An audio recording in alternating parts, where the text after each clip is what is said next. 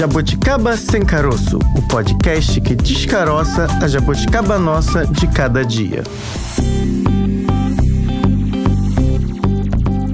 Está começando mais um Jabuticaba Sem Caroço, podcast da Sputnik Brasil. Eu sou a Bárbara Pereira, muito prazer para você que está chegando agora. Para você que já é jabuticaber de carteirinha, sabe que ao meu lado está ela. Marília Gabi Gabriela? Não, Francine ah, Augusto. Sou eu, Francine Augusto, que já me apresento e também faço um pedido. Francine, a gente acabou de se conhecer, você já vai pedir? Pois vai, é, gente. Vai. É no primeiro contato, entendeu? Eu quero, por favor, imploro, peço que se você chegou aqui hoje, vai lá no nosso Twitter, nos conheça mais, arroba jabuticabasc. Caiu aí, por acaso, na plataforma de áudio que você costuma acompanhar os seus podcasts, o Jabuticaba Sem Caroço surgiu ali como uma opção para você ouvir. Já nos dê as cinco estrelas. Primeiro ouve, porque para você classificar um podcast, você primeiro tem que ouvir. A plataforma entende assim, ouviu, gostou? Então ouve o nosso episódio hoje com carinho, pode ouvir outros também. Aí depois nos dê as cinco estrelas. Estamos também no site da Sputnik Brasil, você pode ouvir por lá. Então eu já começo o programa de hoje, Bárbara, pedindo, porque você, Jabuticaber, é muito importante para nós. Você tá no modo fim de ano, que é aquele momento em que você recebe pedidos, aqueles cartõezinhos A pedindo. caixinha de Natal. De tudo, vem de tudo quanto é lugar esse pedido, né? É um cartãozinho pequenininho, aí vem pedindo geral para você. Você tá igualzinha. Mas a gente entende que esse é um pedido que não envolve dinheiro, Não. envolve afeto. Amor. Gostei do podcast, quero dizer para você que gostei, aí vou lá e dou aquela curtida. Então, tá perdoada. Que bom que você me perdoou, Bárbara. E entrando aqui no nosso assunto de hoje, o tema do dia, falaremos sobre prisão especial no Brasil. É um direito? É um privilégio? Não é uma coisa nem outra? São várias possibilidades. Eu gosto quando os nossos programas têm perguntas. É, porque sempre são polêmicas, né? Mas a gente vai descaroçar mais esse tema hoje aqui no nosso podcast. Mais uma jabuticaba?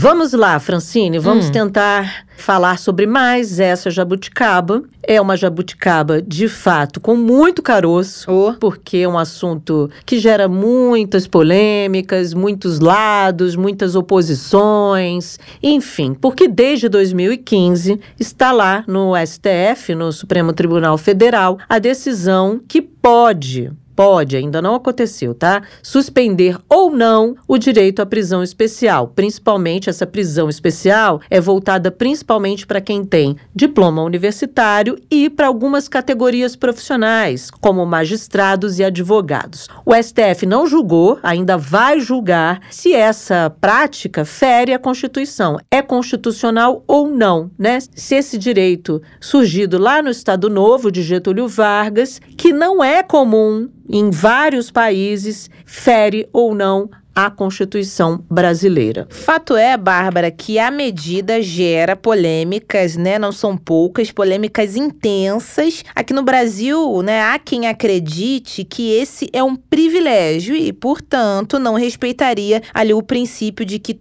todos somos iguais perante a lei, pelo menos deveríamos ser, né? Não é uma questão assim muito bem vista. Vale ressaltar que essa cela especial é destinada somente a presos que ainda não foram julgados, ou seja, se condenados, aí eles seguem para uma cela juntamente com todos os outros detentos. Aí sim, depois da condenação, todos seriam iguais, pelo menos na teoria, né? É uma polêmica, sim, porque é o seguinte: se você ainda não foi julgado, o preso comum também pode, né? É. Ali tá numa prisão preventiva, tá aguardando, mas ele não aguarda numa cela especial. Ele, a própria expressão preso comum faz aí uma diferenciação, né? Se você é um preso comum, porque você não tem ali o direito a ir para a cela especial, porque você não tem um diploma ou não faz parte aí dessas categorias profissionais. Isso gera muito conflito, isso gera, como a gente já falou, opiniões completamente opostas, né? N não gostamos disso, não queremos isso. Tem gente que não, que acha que tem que ter, porque o argumento lá atrás, Fran, era de que essas pessoas, de alguma forma, as que estudaram, uhum. teriam feito algo para a sociedade e, portanto, mereciam esse privilégio, chamado privilégio. A pergunta que se faz até hoje é: é privilégio? Não é privilégio? O nosso primeiro entrevistado, por exemplo, diz que não. Então é melhor a gente ouvir por quê. Só quem vive é quem sabe. Sobre esse assunto, a gente conversa com Ricardo Pieri. Ele é vice-presidente da Comissão de Processo Penal da OAB RJ. Ricardo, muito obrigada pela sua participação aqui hoje, viu? Eu que agradeço pelo convite. A gente está vendo aí uma discussão sobre a suspensão ou não do direito, né, de quando alguém é condenado ter ali uma prisão especial em razão de ter um diploma de nível superior. O que que. Isso está gerando muita polêmica, né? A gente, quando lê as, as, as reportagens voltadas para esse assunto, vê lá os comentários e tem sempre gente que não, que não deveria ter e que sim, que deveria ter, né? Porque essa é uma discussão que está aí em andamento para ser suspensa ou não. Qual é a sua avaliação sobre isso, Ricardo? Deveríamos ter tido isso, ter incluído isso já na legislação ou nunca deveríamos ter tido esse chamado privilégio, né? Perfeito. Olha, essa discussão, ela não, não é nova, ela é antiga, mas agora realmente ela voltou à pauta do dia, porque o Supremo Tribunal Federal deu início né, ao julgamento de uma ADPF, que versa sobre este tema específico, né, proposta lá em 2015 pelo, pela Procuradoria-Geral da República, na época ocupada pelo doutor Rodrigo Janot, buscando ter reconhecido aí que esse dispositivo específico do Código de Processo Penal não teria sido recepcionado pela Constituição Federal. É um debate, como falei, antigo, é, envolve é, certa complexidade, mas me parece é, oportuno assim, a gente tentar situar esse debate de acordo com algumas premissas. Eu dividiria, sabe, essas premissas em três frentes. Uhum. Uma premissa, em primeiro lugar, jurídica, uma outra premissa que eu vou chamar de premissa social e uma premissa política. O que, que, eu, que, que eu penso quando eu, digo, falo em premissa jurídica, né, antes da gente entrar no tema propriamente dito? A premissa jurídica, a meu ver, ela passa pela constatação de que o Supremo Tribunal Federal ele, isso já em setembro de 2015, ou seja, tem um tempinho, é, o plenário do Supremo Tribunal Federal, julgando a DPF 347, ele reconheceu que o sistema penitenciário brasileiro vive um estado de coisas inconstitucional, né? Uhum. em virtude de uma violação massiva massiva, contínua, reiterada de direitos fundamentais é, dos presos. É uma coisa muito significativa e, e, e, grave, relevante. Veja bem, o Supremo Tribunal Federal dizendo que o sistema penitenciário vive um estado de coisas é, inconstitucional por conta dessa violação massiva de direitos dos presos. É, aí a gente, a gente chega aqui, a gente, a gente constata que está no século XXI, é, verificando que a gente não conseguiu realizar minimamente algo que foi estabelecido em 1789 na Declaração dos Direitos do Homem e do Cidadão. Né? Uhum. Aquela Declaração Universal, no artigo 9 né, dessa, dessa, desse documento histórico, ele prevê lá que todo homem presumido inocente, se for julgado indispensável à sua prisão, todo rigor desnecessário à sua segregação deve ser severamente reprimido pela lei.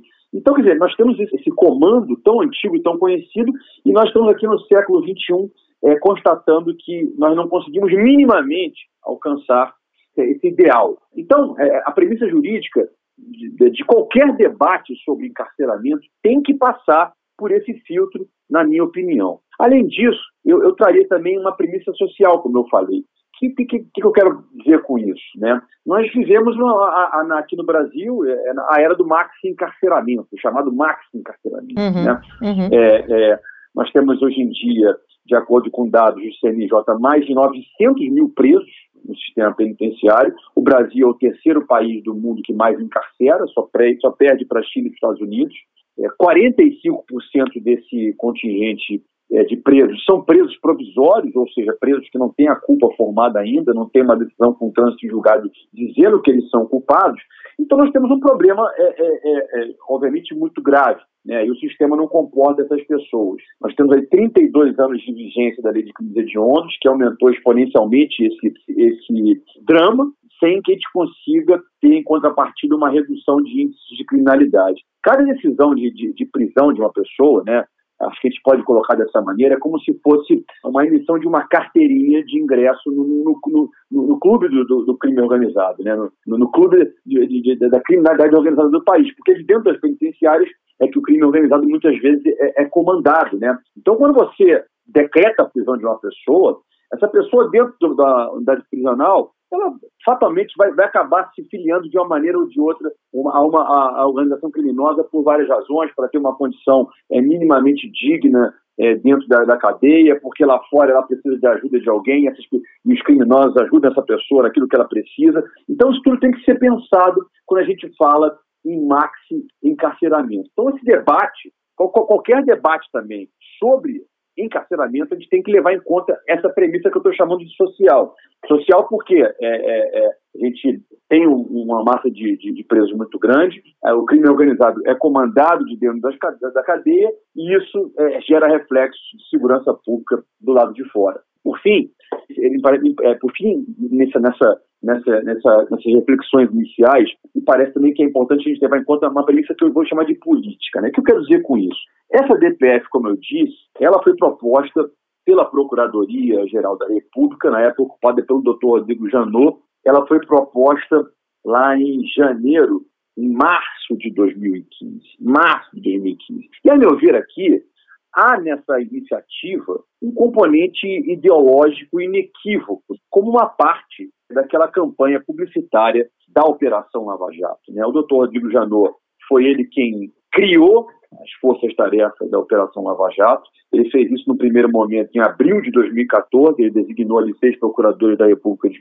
de Curitiba para começar a atuar. Depois, em janeiro de 2015, já com a operação ganhando musculatura, ele cria a força-tarefa, uma força-tarefa específica no Supremo Tribunal Federal, em março de 2015 ele propõe essa ação. Aí, dentro daquela ideia, né, de que a lei é para todos, aquela ideia, tem até uma série da Netflix, né, chamada A Lei é para Todos, né, com foco uhum. aí no trabalho da Operação Lava Jato. Era uma campanha, é, houve naquela época, de fato, um trabalho de publicidade que, devo reconhecer, foi muito bem feito, né, Estou dizendo que eu concorde com ele e acho que ele merece aplausos. Mas ele foi muito bem feito é, como, como peça de convencimento das pessoas. Né? As pessoas acreditaram naquilo, né? Que você estaria alcançando camadas da população que jamais foram atingidas pela persecução penal. E essa ideia de que você retirar a prisão especial de pessoas com, com diploma de ensino superior, ela, ela, ela se insere com perfeição nesse contexto. O doutor Rodrigo Janot assina sozinho essa petição inicial dessa DPF. Então, se nós estamos discutindo aqui hoje esse tema, é, é, importante lembrar como isso começou. E isso começou com uma petição inicial do Procurador-Geral da República, Rodrigo Janot, naquele momento em que a Operação Lava Jato começava a ganhar mais musculatura e havia uma ampla campanha publicitária para angariar simpatia por aquilo que estava acontecendo. É nesse contexto que essa ação foi proposta e me parece que isso também não pode ser ignorado nesse momento. Né? Uhum. Então, acho que é, é, é, me parece oportuno, sabe, Bárbara, a gente situar o debate Sim. de acordo com essas balizas antes da gente discutir o resto. Uhum. Pensar em, na, em, estado de coisas inconstitucional do sistema penitenciário, pensar em maxi encarceramento como um fator de agravamento do sistema penitenciário. Quer dizer, pensa o seguinte, Bárbara, você tem um problema, um problema na sua empresa, um problema, a empresa está em crise, é, as receitas caem dramaticamente, o fluxo de caixa é afetado, o board da empresa se reúne e fala: como é que nós vamos administrar esse problema? Alguém fala assim: olha, nós vamos resolver esse problema contratando mais 100 funcionários. Alguém, alguém levaria isso a sério? Ninguém. Agora, a lógica aqui no, sistema penitenciário parece ser o oposto. Nós temos aqui uma fogueira acesa e o que se faz para tentar, se não aumentar a fogueira, pelo menos diminuí-la? Se joga mais querosene nela, colocando mais gente no sistema não se administra o problema, não, tem, não há lógica de administrar o problema. Né? É, coisa que fosse é, é pensado, se a questão fosse pensada sob prima de uma de gestão de problema, você ia tentar, pelo menos, não aumentá-lo, mas nunca, é, e sim é, é tentar maneiras de controlá-lo, diminuí-lo e eliminá-lo. Então, a gente também passa por isso e passa por essa premissa política, é, que eu estou falando que é a origem dessa ação, uhum. que é uma origem é, é, é, que tem um componente ideológico relacionado aí àquela ideia de a lei é para todos, tá? uhum. que, que, que, tanto marcou a Operação Lava Jato. Eu te confesso que te faço essa pergunta, eu não tenho ainda nenhuma, nenhum olhar ainda mais aprofundado sobre esse tema. E quando te faço essa pergunta, eu te faço como cidadã mesmo que está observando essa questão. Por que, que eu te pergunto isso? Porque, aos nossos olhos aqui dos leigos, parece também que a existência de uma prisão especial só porque a pessoa tem um diploma, ela reflete a desigualdade que já temos aqui fora. Uma criação de uma sociedade com cidadãos e subcidadãos. Aos nossos olhos, como observação primeira. E aí, nos parece também uma reprodução das, da ideia do cercadinho. Olha, é. quando você vai numa festa, você tem um cercadinho VIP para os melhores e os piores ficam lá atrás, né? É, pulseirinha especial. Uma pulseirinha especial. Não sei se eu estou fazendo uma analogia correta, mas é o olhar primeiro que, que a gente tem quando olha para essa questão. Eu entendo quando você traz essa, essa trajetória dessa história, né? Porque vem de algum lugar. E esse algum lugar a gente também tem que olhar. De onde vem isso? Mas, por outro lado, como cidadã, me parece uma reprodução de desigualdade já existente aqui fora. Há pessoas com um pouco mais de condições vão ser tratadas de uma forma diferente, mesmo que tenham cometido crimes que são semelhantes. Eu posso ter matado alguém e aí só por eu ter lá talvez um, né, um, um pouquinho mais de estudo, vou estar diferente do cara que não tem nada de estudo e matou também da mesma forma. Me corrija se eu estiver errada na minha análise. Essa ideia, Bárbara, ela é uma ideia sedutora e ela tem assim, ela tem uma, um apelo de comunicação intenso é, e, gera realmente essa, essa impressão que você está tendo. Eu não tiro a sua razão de dizer dessa maneira, não, mas alguns aspectos têm que ser levados em consideração e, e acho que até para desmistificar essa sua leitura, que é uma leitura que não é sua, é de muita gente. E, e é, como falei, é uma ideia que, do ponto de vista da comunicação, é fácil de você comunicá-la e, é, e é fácil você assiminá-la. O primeiro aspecto aqui para ser sopesado, Bárbara. A prisão especial, ela ela só se aplica aos casos de prisão cautelar, ou seja, prisão provisória, hum, e tá. não a prisão definitiva, tá? Uhum. Ou seja, só vale para aquelas situações em que a culpa ainda não está formada, em que ainda não há uma sentença judicial com o trânsito em julgado. Uhum. Uma vez ocorrido o trânsito em julgado, a prisão ela é igual para todos.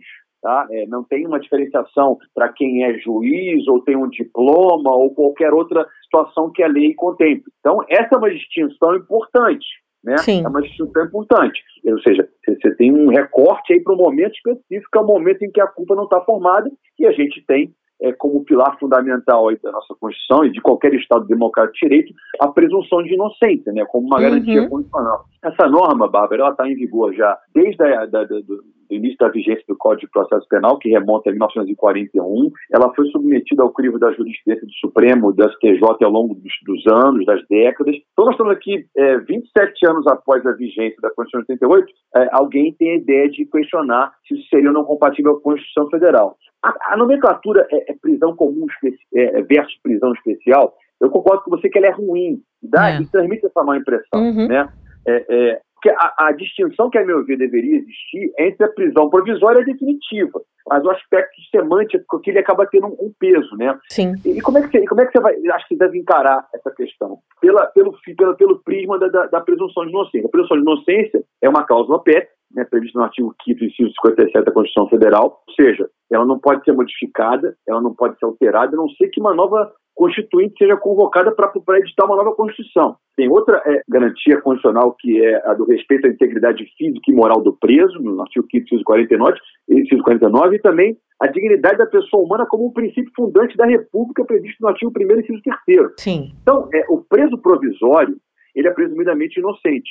E por isso, Bárbara, ele não pode, de maneira alguma, na minha visão, e acho que ninguém vai, vai contestar isso, ser tratado da mesma maneira, da mesma forma que o réu que é condenado definitivamente, que já tem a sua culpa formada. Qualquer forma que você encontre de diferenciar o preso provisório definitivo para dar um tratamento diferenciado mais benigno é, ao preso provisório, ela é válida. Uhum. Ela é uhum. válida e atende ao preceito fundamental da presunção de inocência, que, insisto, é um pilar é, estruturante de qualquer Estado democrático de direito. É, a gente tem aqui na, na, na nosso juridiquês né, aquela, aquela chamada hermenêutica constitucional, que é um conjunto de técnicas de interpretação da Constituição. Né?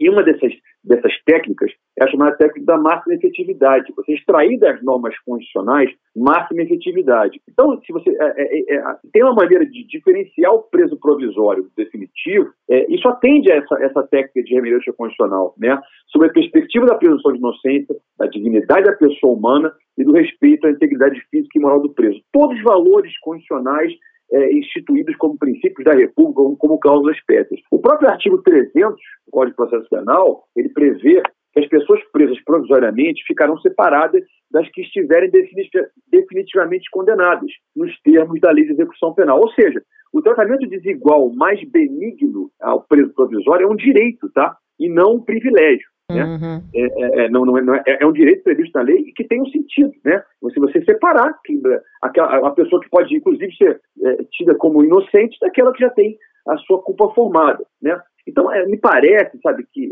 essa ideia, ela inverte um pouco a lógica, né? então, se, se você tem na lei a previsão desse direito para algumas pessoas, e não é só para, o, para pessoas que possuem diploma de ensino superior, então, se você tem essa previsão, para mim parece que o correto não seria retirar dessas pessoas esse direito, para que ninguém o tenha, e sim pensar em maneiras de ampliá-lo para que todos possam usufruir desse mesmo direito. A lógica dessa a DPF proposta pelo doutor Rodrigo Janot, na minha leitura, ela está invertida.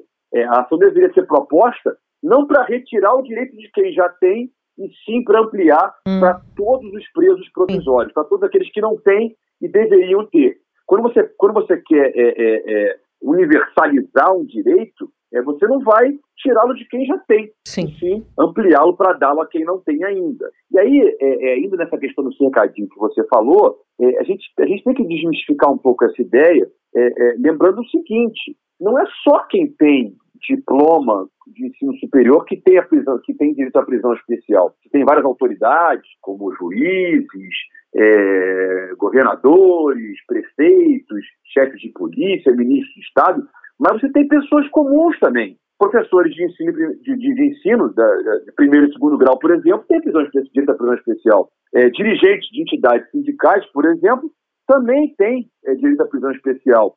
Bispos, pastores, padres também têm direito à prisão especial. Aproveitando, doutor Ricardo, a questão da sala de Estado Maior, ela, nesse, já que tá, o senhor está trazendo esses exemplos, tem também é, semelhanças com a questão da prisão especial ou já seria outro, outra análise? A sala de Estado Maior é, é, uma, é uma análise assim, semelhante, deixa, deixa de ser um tratamento ah. especial para alguém que está sob custódia do Estado, né? Hum. Mas é, é, uma, é uma ideia similar. É, advogados, por exemplo, têm direito à prisão numa sala de Estado Maior, na, na a jurisprudência, na prática, se você não tem essa sala, essa sala de Estado Maior disponível, você é, é tenta é, encontrar alguma, algum ambiente que reproduza minimamente ali as condições de uma, de uma, uma sede isolada, privativa, né? Entendi. Mas, é, é, mas não deixa de ser também uma modalidade de, de, de uma custódia diferenciada para determinadas pessoas em virtude de uma de, uma, de um carro que elas ocupam, uma posição que elas têm. Mas é, é, é então você, você tem é, é, o que eu queria dizer para vocês, pra,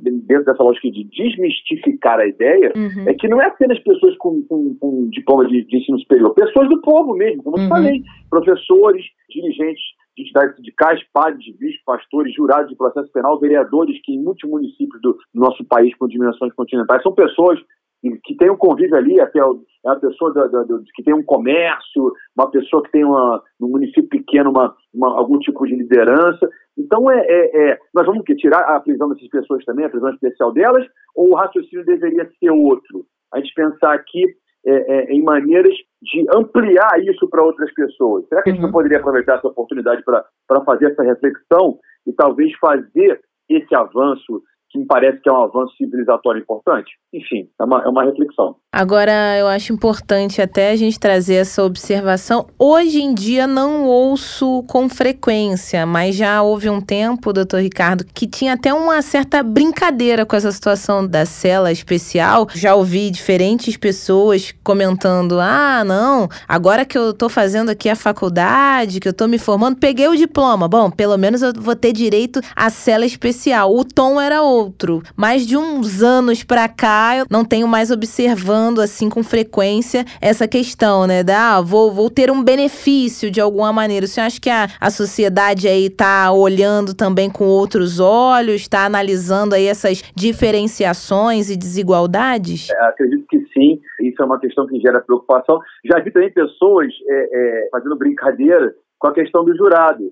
É, a é. pessoa é chamada para sorteada, né, uhum. convocada para integrar um júri popular, e aí, poxa, vou ter que julgar alguém, de repente são aqueles casos bravos de tribunal do júri, né? Mas pelo menos, ó, pelo menos agora eu tenho prisão especial. Essas brincadeiras são, são comuns, né? São comuns, acontecem mesmo. Mas é como eu estou te falando, por exemplo, as pessoas é, é, focam muito na, na, na questão do, do, diploma com de, diploma de, de, de, universidade, de ensino superior, é, lembram também um pouco dos jurados, mas esquecem de outras, que são essas que eu te falei. Uhum. É, eu não, não, lembro de uma brincadeira de alguém falando, não, agora eu sou dirigente sindical e eu tenho prisão especial. São, são... Aí é uma coisa mais do, do, do, do, folclore popular mesmo, né? aquelas coisas que caem no, no gosto do, do povo, por, por, por, ser mais de fácil compreensão, de mais fácil assimilação, né? A gente não, não controla muito isso, mas de fato a, acontece. Quando fiz a leitura aqui para esse para a gente conversar sobre esse episódio, eu vi vários comentários e vários argumentos.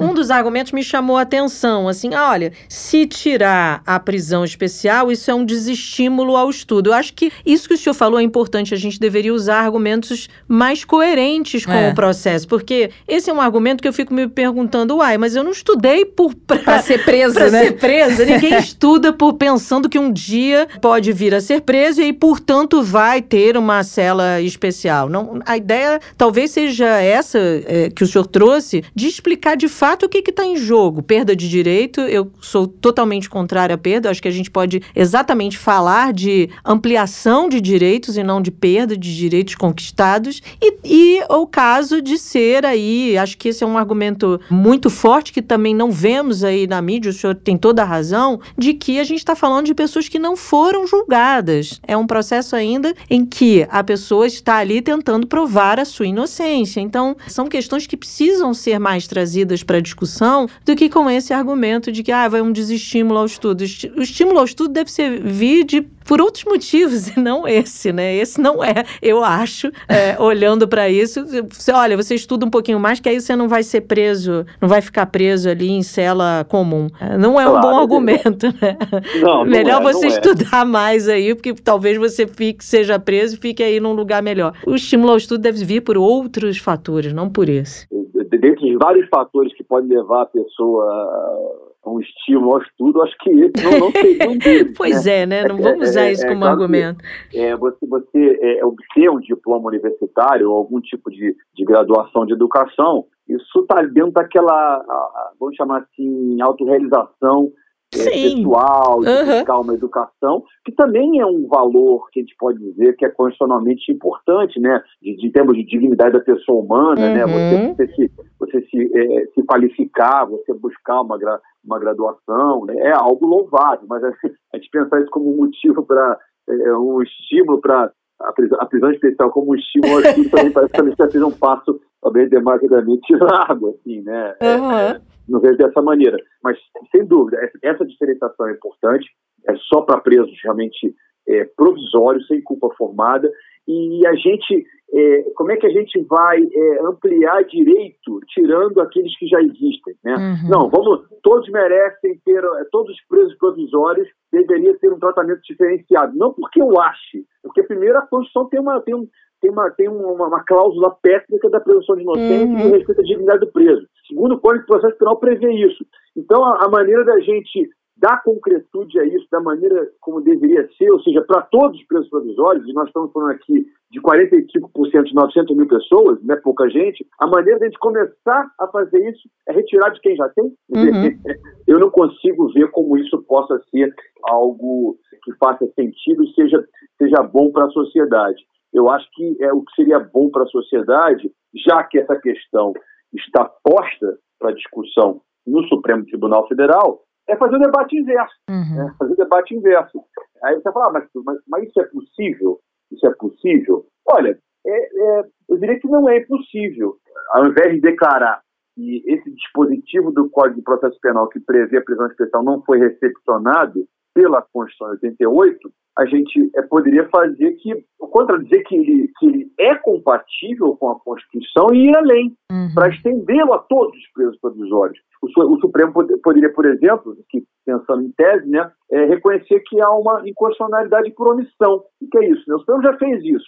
É, não sei se vocês lembram daquela quando o Supremo entendeu que a homofobia e a transfobia seriam também crimes, né? É, o Supremo equiparou é, uhum. os crimes de homofobia e transfobia ao crime de racismo. O Supremo entendeu que o Congresso Nacional estava em mora ao não criminalizar essas condutas, e aí, para cumprir o mandamento constitucional de criminalizar essas condutas, o Supremo equiparou essas condutas ao crime de racismo.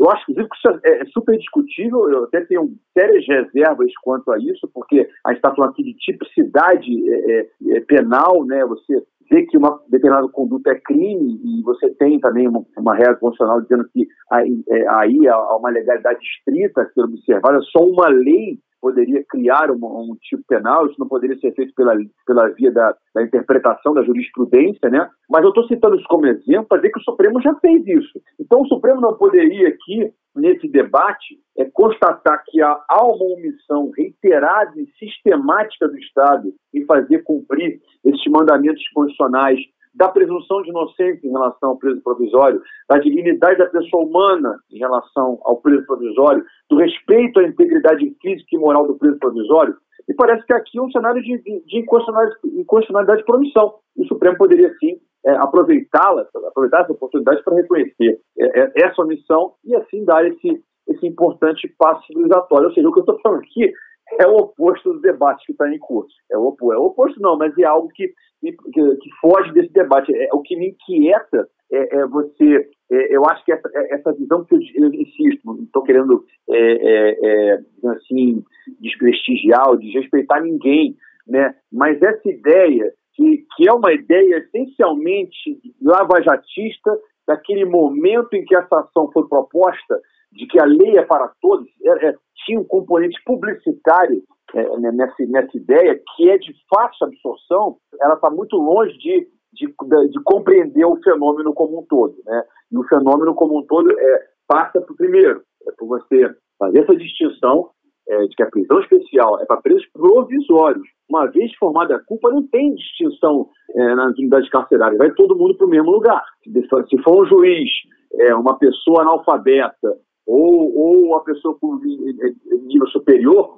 todos vão é, para o mesmo lugar. É, é, vai ter lá, uma, pode ter internamente alguma classificação dentro da unidade penitenciária de acordo com a administração penitenciária, mas isso mas agora não, não há nenhum direito à prisão especial é, uma vez tornada definitiva a culpa. Todos vão para o mesmo lugar e, infelizmente, temos alguns casos, né, muitos casos, na verdade, com registros de privilégios lá também para certos grupos, mas isso daí seria um tema para um próximo episódio. Aí a gente te chama de novo. Ricardo, adoramos a sua participação, foi um prazer. Já fica o convite aí para várias outras vezes por aqui, viu? O prazer foi meu, agradeço o convite esse outro ponto que você tocou também é uma questão importante, mas a gente já, tá, já vai entrar, digamos assim, na seara não da existência, não de um direito, mas de um desvio é. funcional de alguém que concede alguma regalia que não poderia existir. Aí a gente já está falando de um desvio funcional de um servidor público, de um grupo de servidores públicos. É um outro problema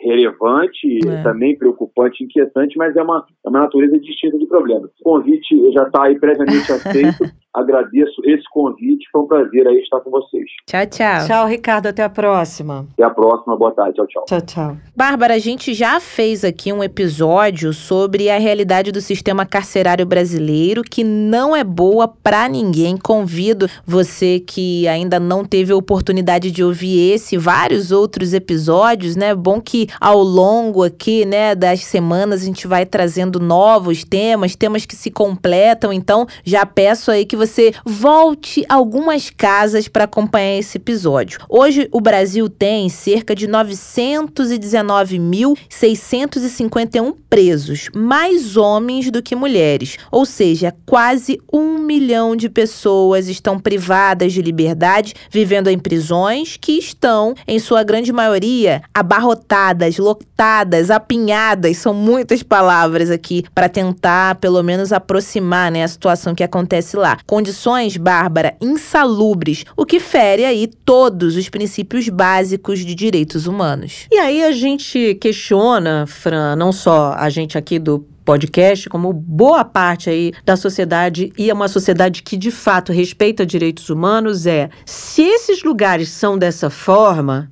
insalubres, lotados, enfim, com condições desumanas, o que, que esses lugares vão ser capazes de fazer para essas pessoas que vão parar lá? Vão ressocializar? A gente tem visto ah, discussões intensas há décadas de que não ressocializam, que as pessoas saem muitas vezes piores do que entraram, porque ali não há condições de você repensar o que você fez, muito menos pensar num futuro fora dali. Então, é. será que a gente deveria estar tá se perguntando agora, debatendo sobre prisão especial e prisão comum, ou eu gosto também quando o programa tem muitas perguntas, porque a gente não tem resposta, e não ter resposta significa que a gente precisa falar mais, dialogar mais sobre isso. Ou a gente deveria estar discutindo por que as prisões são assim, por que, que a gente, como sociedade, olha para isso e fala: ah, fez coisa errada, tem que viver assim, desse jeito mesmo. Como se a punição fosse viver de uma forma inadequada, desumana, e não repensar sobre aquilo que você fez, seja o seu crime qual for, e, de fato, quando você voltar para a sociedade, para o convívio social, você ter de fato refletido, de fato reavaliado e ser agora uma pessoa que pode conviver com outras pessoas em sociedade. A gente não, a gente quer punir da pior forma possível, sofre aí, com essas condições mesmo, você merece o que você fez. Se isso desse certo, se isso de alguma forma fosse a saída, a gente não veria o que a gente vê, com pessoas cada vez saem, continuam cometendo crimes, continuam fazendo coisas ruins para a sociedade. Bom, a gente viu que esse remédio aí, que é extremamente amargo, não traz benefício algum, nem para quem foi preso e nem para quem ficou aqui do lado de fora, porque volta a conviver com pessoas que muitas vezes não refletiram sobre nada. É. Absolutamente nada. Então, deveríamos estar debatendo isso, Fran? Ou deveríamos estar debatendo a prisão especial, cela especial, eu posso mais do que você, você pode menos do que eu, ou a melhoria das, da qualidade do como sistema um todo, né? carcerário como um todo. Pois é, enquanto essa discussão aí, Bárbara, não ganha o destaque que merece, como você bem disse agora, a gente vai ouvir mais um especialista sobre o direito à prisão especial no Brasil.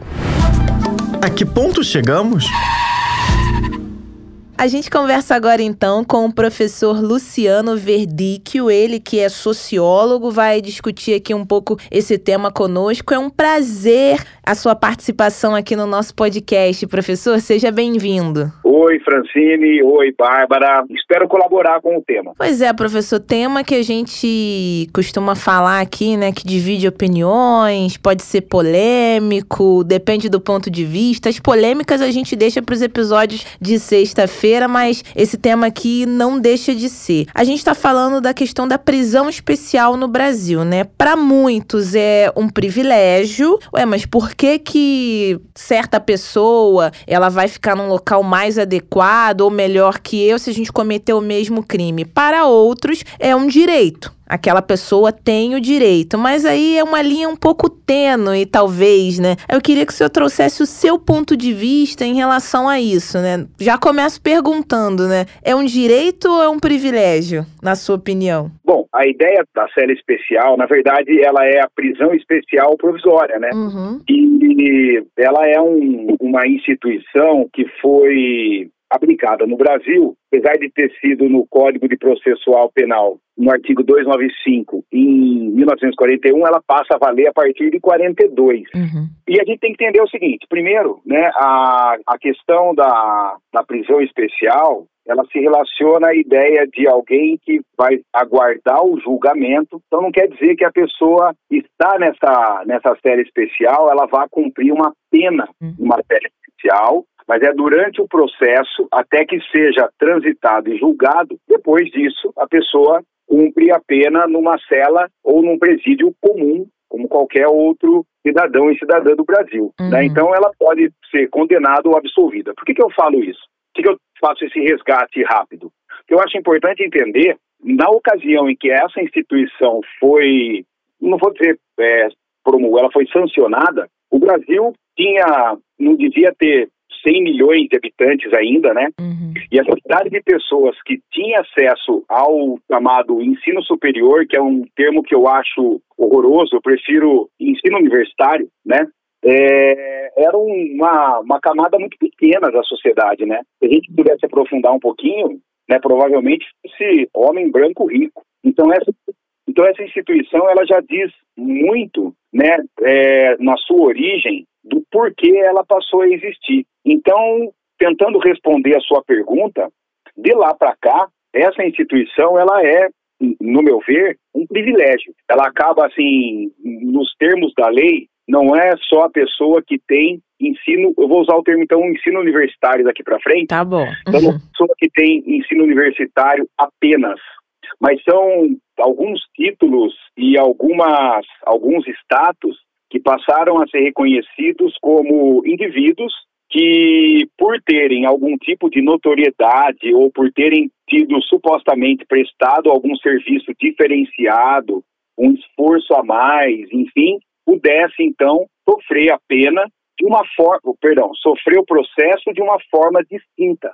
Então eu vejo isso como né, de lá para cá eu ainda vejo isso como um privilégio. Hoje existe um debate é, intenso em torno dessa questão, né, se o STF deve ou não derrubar esse privilégio, pelo que o senhor está apontando, né, essa medida. E aí alguns grupos dizem não, peraí, se foi um direito adquirido, tirar esse direito é um retrocesso. O senhor veria que isso talvez possa ser aí uma defesa de algumas categorias profissionais, porque é exatamente isso que o senhor está apontando. Não é só para quem tem ensino universitário. Gostei da sua reflexão sobre ensino superior, que não existe superioridade, né?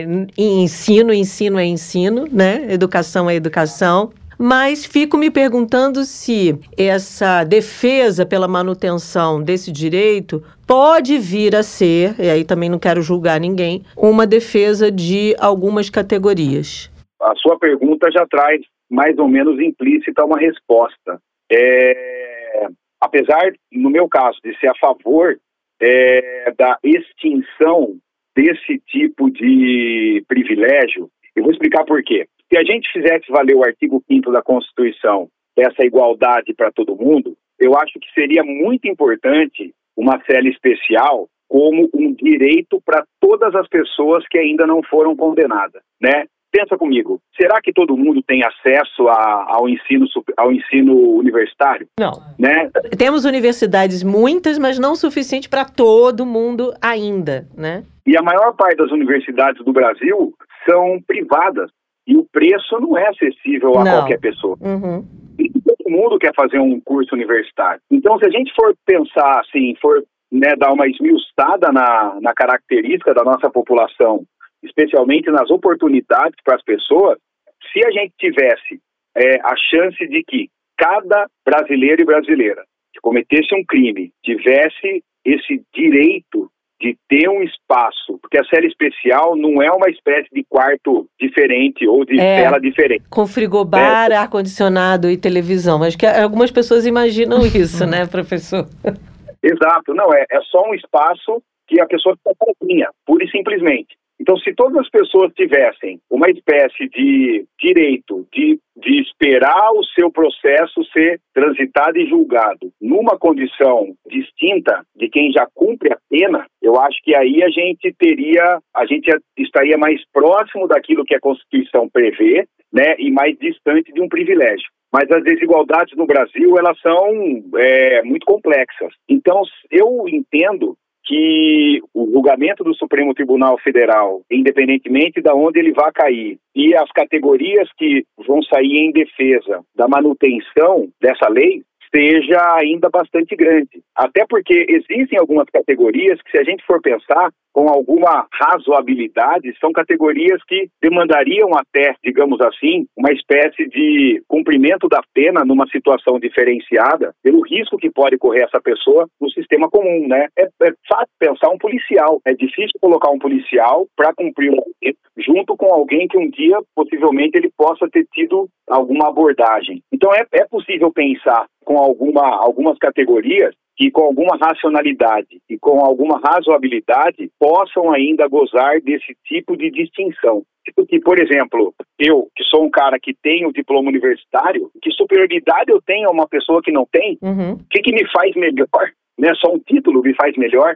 A Suécia, por exemplo, é o contrário. As pessoas que têm ensino universitário têm penas agravadas justamente porque se espera uma conduta diferente dela. Então, não sei se fica ali entre Suécia e Brasil, não sei, mas eu acho que ainda alguns grupos vão pressionar para manter algum tipo de, de, distinção na hora de cumprir a pena. E eu acho que alguns grupos deveriam ser pensados sim para que haja alguma, já que está no cárcere, está tutelado pelo Estado, o Estado precisa garantir a integridade física, moral, de saúde dessas pessoas e da família dessas pessoas. Né? O senhor acha, professor, que de alguma maneira, né, falando como sociedade, Brasil, mundo, o ser humano ali em geral, né, uma análise mais ampla, a gente de alguma forma sempre tenta é, segregar grupos? Isso já é algo. É, hoje a gente está falando dessa questão da prisão ali, da cela especial, mas em outras situações é quase meio que frequente frequente a gente observar isso, né? Você vai num banco, todo mundo ali, né, entre aspas, é o mesmo dinheiro, é o mesmo banco, mas tem o cliente VIP, o cliente master do mega do hiper, tem o cliente 5, 6, 7 estrelas, aí isso vai para outras categorias. Você chama ali um aplicativo, tem o carro que é o normal, que todo mundo pega que é o mais barato, tem que, o que praticamente é uma limusine que vem te buscar. Então isso, né, analisando não só falando dessa questão da cela especial, mas a gente de alguma maneira sempre tenta diferenciar. Eu sou mais que você, não sei, enfim, é, viajei talvez aqui na análise, mas isso é o que me parece. Em diferentes situações, a gente quer mostrar de alguma maneira que é diferente do outro, né? Francine, eu não sei explicar assim num contexto assim se isso é um caráter humano ou não mas eu vou, eu vou me restringir a um, uma sociedade que a gente chama de capitalista. As origens do capitalismo são origens distintivas. A noção meritocrática que o capitalismo traz é uma noção que incentiva as pessoas a, eu digo assim, primeiro incentiva no sentido de é, acreditarem que pelos próprios esforços vão gozar de privilégios, de prestígios, de recursos econômicos que são uma espécie de direitos pessoais, né? Que como se tudo fosse, todo mundo partisse da mesma linha e todo mundo pudesse chegar aos mesmos, aos mesmos, ao mesmo patamar de vida, vamos dizer assim. Então, eu acho que essa ideia de distinção, ela é implícita na própria ideologia da meritocracia da, sociedade, da sociedade capitalista. E se a gente for trazer a forma como o capitalismo entrou no Brasil, e aí o, tem um sociólogo chamado Caio Prado Júnior, que discute a própria é, colonização do Brasil como decorrente de um processo de capitalismo que vem rolando aí desde o século XV, é, é só a gente pensar, por exemplo, como que foi é, arquitetada a escravidão, a colonização, uhum, a religião. Sim. Então, no Brasil, né? O Brasil ele se instala de uma forma é, distintiva violentamente. E aí, violentamente, no sentido de que alguns são seres humanos dotados de alma e uma alma divina elevada, e outros são objetos. Então, o nosso processo histórico ele tá, ele é formado por esse tipo de, de hábitos, né? Por esse tipo de, de, mentalidade, de jeito de falar, de jeito de se sentir, de jeito de pensar. Então, não é estranho que a gente crie espaços segregados, né? Que a gente é, crie categorias de distinção, valorize alguns recursos e até assim vulgarize outros quando de alguma forma algumas pessoas conseguem galgar alguns espaços que antes eram exclusivos de outros indivíduos. Um exemplo muito tosco é a ideia de, há um tempo atrás, né, a distribuição de renda ter sido um pouquinho melhor e uma, um, uma porção da sociedade que não tinha acesso a um cartão de crédito, que não tinha acesso, por exemplo, a um produto de beleza, a uma viagem, né, a uma ida ao aeroporto, criou um, um, não vou nem dizer um desconforto, mas criou uma ojeriza de uma, uma de um, de um setor rançoso da sociedade em dividir esses espaços com esses indivíduos. Então, acho que no capitalismo, essa segregação ela é típica, revestida no discurso meritocrático. E no Brasil, a forma como a, a, sociedade brasileira foi construída, ainda com o discurso de democracia racial, ainda com o discurso de tolerância indígena, ainda com o discurso de inclusão de gênero, etc., a meu ver, são discursos. Nós ainda incorporamos essa ideia de que essa ideia escravocrata, essa ideia é. É, machista, enfim, é, aristocrática, de que uns são melhores que os outros. Eu pego, uhum. por exemplo, o que mais? Você me corta quando precisar. Eu lembro da minha, das minhas avós, dos meus avós, independentemente do lado de pai e de mãe, minhas avós principalmente, e uma delas não teve chance de estudar, sempre falava, né? Ó, oh, se você quiser ser alguém na vida, você tem que estudar. Eu me lembro que quando eles conversavam sobre eleições, aquele sujeito que era médico era digno de voto. Uhum. O outro, não sei o que, não era digno de voto. Minha família sempre foi à esquerda, mas eles sempre discutiam isso, né? Ali dentro sobre assim, ó, esse estudou mais, esse estudou menos. Se você quiser alguém na vida, tem que estudar. E aí você traz a, a própria ideia do diploma como um lugar de fechando o nosso papo aqui, né? A ideia de uma distinção no Brasil, né? Então, além dessa estrutura que a gente teve, que é horrorosa, o diploma, sim, o diploma, o dinheiro, a cor, o sexo, a religião segrega as pessoas, sim. Pelo que o senhor está falando, a gente pode. É uma conversa, né? Como acho que posso chamar você de você, né? Como você mesma mesmo disse. Como você mesmo disse, é uma medida dos anos 40, portanto, reflete aquele momento da sociedade que, por sua vez, já tinha, como você mesmo disse, o voto, a distinção um pouco antes, né? Tinha distinção de voto, de quem tinha um, os chamados estudos e de quem não tinha, enfim, era uma forma de diferenciação. E isso precisa ser revisto, como toda sociedade, seu momento histórico, a gente precisa de uma revisão, porque senão continua em algo que a sociologia, com o Roberto da Mata e antropologia, já dizia lá, sabe com quem está falando, né? Continua a ser essa forma, né, de lidar com o outro, fazendo hierarquização. Então, portanto, essa revisão não é nada, digamos, impensável, né? É totalmente plausível rever essa medida no momento histórico em que estamos, né? Eu acho que sim. Veja, se a gente for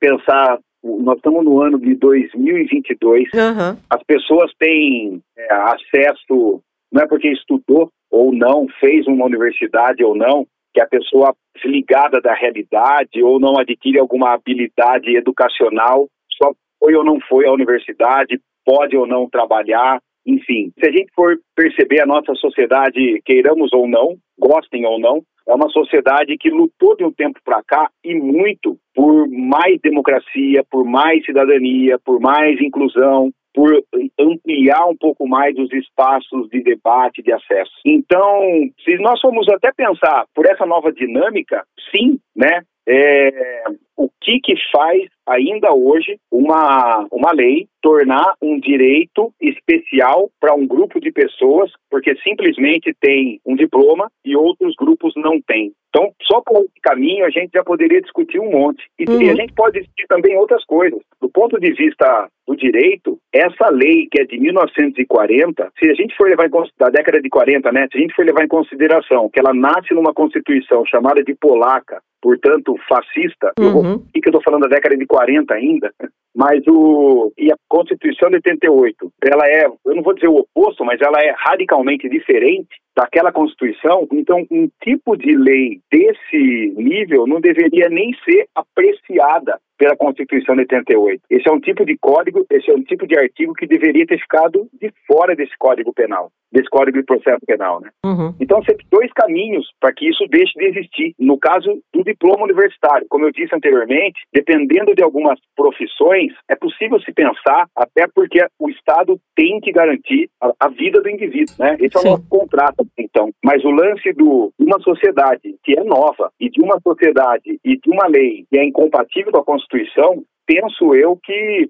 já passou do tempo de, de não existir mais. Professor, antes de encerrarmos, não posso deixar de pedir para o senhor deixar as suas redes, porque você sempre é ativo. Eu, particularmente, trazendo aqui um bastidor para os nossos ouvintes, te encontrei lá no Twitter, que o senhor fala bastante lá, também tem seu Instagram, tem a sua seus vídeos no Telegram, então queria que antes da gente se despedir aqui desse bate-papo, você deixasse disponível aí esses canais. Ah, vai ser um prazerzão. Bom, como você disse, eu faço uma distinção bem clara. Como eu sou professor, eu gosto de usar o meu Instagram para assuntos ligados à sociologia e ao meu ambiente mais profissional. Então, o meu Instagram é arroba Sociologia. O Twitter, que é o meu espaço mais pessoal, é Luciano Sociolo 1. Eu tenho também no Telegram, é Sociologia no Telegram. Eu tenho também um Facebook.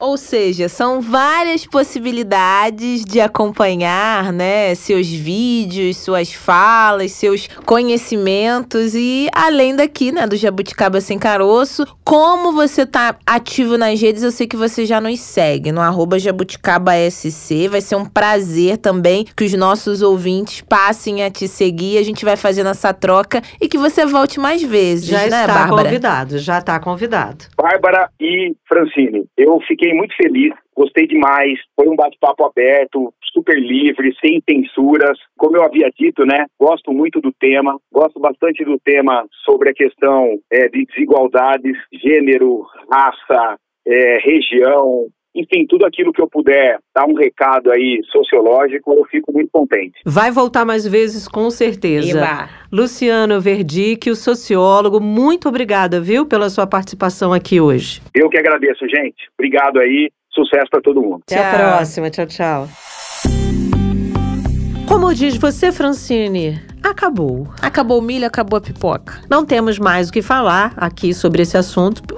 Na verdade, temos, né? Sempre né? tem, né? Sempre temos, mas, mas assim, a gente passar uma hora. É, a gente deveria estender esse tema, como a gente falou ali no intervalo, sobre o que é o sistema carcerário. A gente, como você falou, já fez um programa discutindo esse sistema. Para você que não ouviu e quer ir lá e ouvir novamente, ou ouvir pela primeira vez e repensar esse assunto, ele é o episódio 63. Hum, que organizada. Não, é que eu fui apurar. Entendi, olha. O episódio 63, a gente discute o sistema carcerário brasileiro, fala dessas condições, fala inclusive de violações ligadas aos direitos humanos que o Brasil comete aí ad eterno quando se fala em né, presos e presas. E é bom para a gente talvez retomar em 2023 sobre o que queremos, né? Ouvir novamente esse episódio, refletir sobre o que a gente falou lá, somado a esse que a gente está fazendo hoje e pensar para frente o que, que podemos discutir ainda mais porque discutir, debater, dialogar, ouvir, repensar e voltar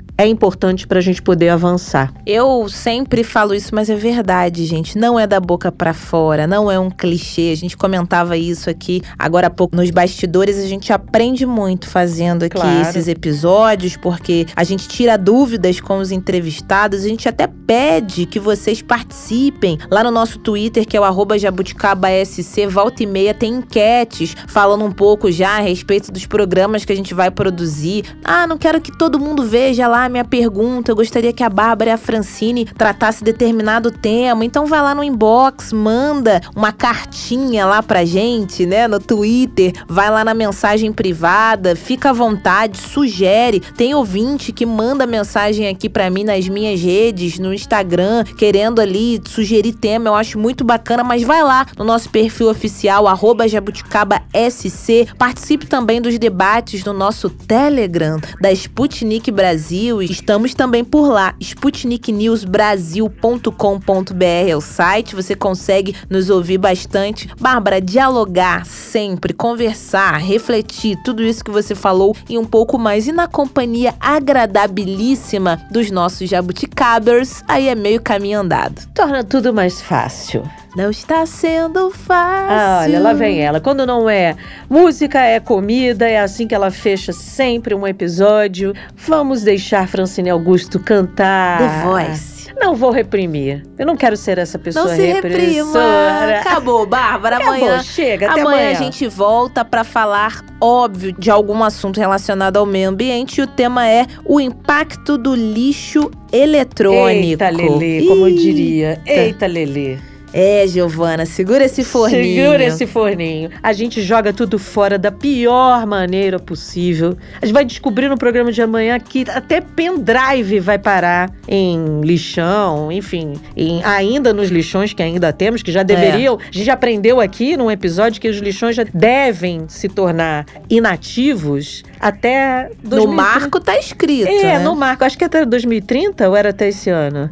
Eu não lembro. Eu sei que não pode ter lixão a céu aberto. E até pendrive vai parar lá. Gente, pendrive, gente, aquele negócio pequenininho causa um estrago danado pro meio ambiente. Hoje mas... em dia a galera deixa na nuvem. É, mas ainda tem gente que rola pendrive. Rola gente. pendrive. A segurança usou, da mas informação. Mas até pouco tempo a gente usava, a gente não sabe o que fazer, joga fora. É pior do que tá lá guardado na gaveta, né? Jogado no canto de casa ou jogado no lixo. As pessoas é, acabam contaminar o é, lençol freático. contamina tudo, mas amanhã conversaremos mais a respeito disso. A ideia é abrir aí a sua mente. A gente pode reciclar coisas que estão aí na sua casa, eletro, eletrônicos, eletroportáteis que você nem imagina. É isso. Beijo e até amanhã, gente. Tchau.